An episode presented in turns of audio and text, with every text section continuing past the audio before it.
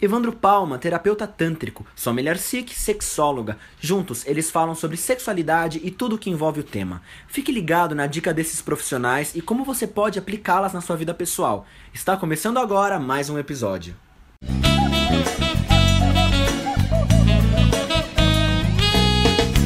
Gente, Evandro Palma, só Mulher Seeker, respondendo aqui para vocês novamente. A pergunta é a seguinte: há risco de engravidar transando durante a menstruação, Sol? Sim.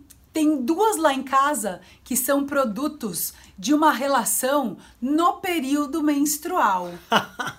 Então, assim, gente, cada mulher ovula num momento diferente do ciclo. Então, tem mulheres que menstruam aqui no primeiro dia, segundo, terceiro dia, lá pelo quarto, quinto dia de menstruação, ainda tá descendo sangue e começa a ovulação. E vamos lembrar que a fecundação se dá lá na trompa. Então, se você vai ovular lá no quinto dia e você tem uma relação sexual no quarto dia, menstruada ainda, sim, o espermatozoide vai lá, ó, fica na trompa esperando o óvulo e vem neném, sim, senhor certo? É isso aí. Então, galera, é camisinha. Camisinha e bora lá ter muito prazer, porque uma relação sexual no período menstrual é especial. Muito É bom. uma coisa muito boa, certo? E vamos ter prazer nessa vida. Vamos lá.